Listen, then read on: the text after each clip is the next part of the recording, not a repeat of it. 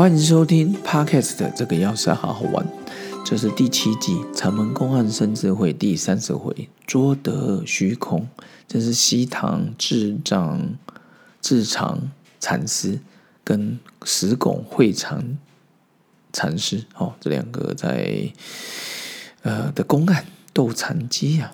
这个题目叫做“捉得虚空”，虚空界你抓得住吗？我们来看看这个公案。石拱会长禅师问西堂智常禅师，我们就石拱问西堂好了，这样比较好记。汝还捉得虚空吗？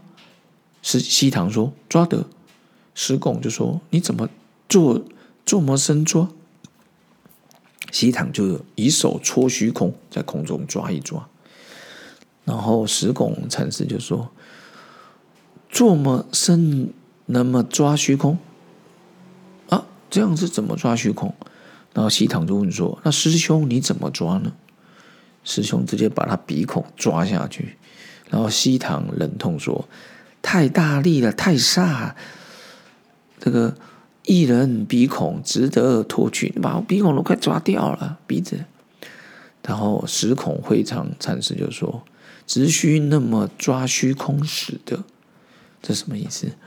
就是有一天会长去问他的师兄。嗯，到底谁是师兄也不知道，那没关系啦，就两个人在互参。他就说，就问他说啊，你知道怎么抓虚空吗？然后西堂和尚说，当然知道。那会长就说，就是刚刚说石拱就会长就说，那你怎么抓呢？这时候西堂和尚就说了，要抓虚空，我不能用言语讲，那就有相，干脆不回答，做个手势，随便乱抓，抓抓抓。结果会长禅师说：“这样怎么能抓得虚空呢？”然后西堂就问会长说：“啊，师兄啊，你要怎么抓？”他直接把他鼻子就跟刚刚的公安一样，用力的抓下去，痛得西行大叫说：“太用力了啦，鼻子被你抓下来。”然后石拱会长禅师笑着说：“要这么抓虚空才抓得到。”他这里面讲的是说：“哦，要痛下功夫了。”其实，在我们日常生活中抓得虚空，我们把虚空感讲成财富好了，这个可能大家比较喜欢。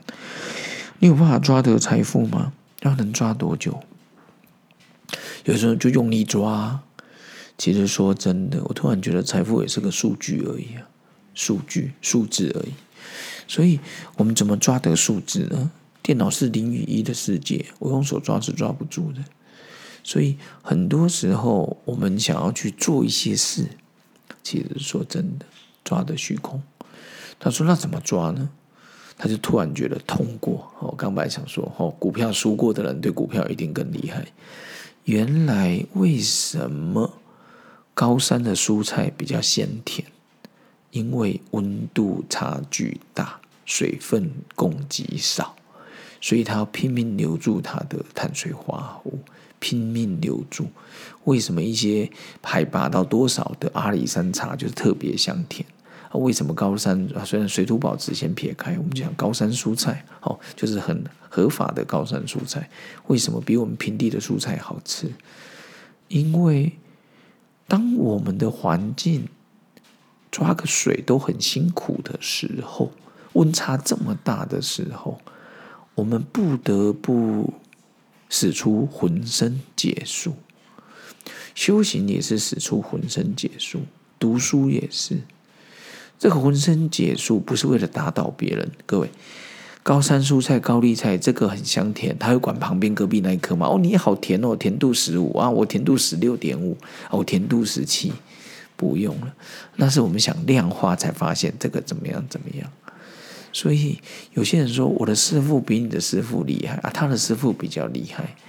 我那天才觉得，我觉得每个开悟的人都是超级电脑，世界五百强的电脑，世界第一名的电脑跟第四百名，他们的运算速度有一样吗？老实说，会有一点点差距。可是这点差距对于普通电脑的我们来讲，没有差距。直到大家都是同一类的，所以棒球也一样。世界排名，台湾目前第二。说真的，你一定打得过第五吗？不一定啊。而且修行的到另外一个阶段里面的，他们也不再去追求所谓的第几。所以《天龙八部》里面鸠摩智非常厉害，小无相公强到爆掉。所有东西在他演起来都信手拈来。可是他的内息已经乱窜，还好最后被那个段誉吸心大吸那个被嗯那个功夫把他都吸完了。结果当他的名利钱财都不见之后，他反而变成一代高僧。我还记得他讲了一句话，我当他说他年轻时聪明智慧很高。看到武器之，看到武功之后，胜负之心日盛，越来越多，修行的时间越来越少。我觉得这也是一种警惕啊，就是当我们抓到很多物质的世界的时候，也许内心的东西却少了更多。OK，今天跟各位分享这个捉得虚空禅门公案第三十回，也是药师好好玩的第七集。接下来呢，就遇到过年的时间了。也许第八季的节目可能不一定成门公案，到时候再来跟各位分享。也许是吕洞吕洞宾的修行，也说不一定。反正还有一点时间，到时候再来跟各位分享喽。那也祝福各位即将要过年呢，各位都能够虎虎生风，心想事成，继续来年支持这个钥匙，好好玩。我们下次见喽，拜拜。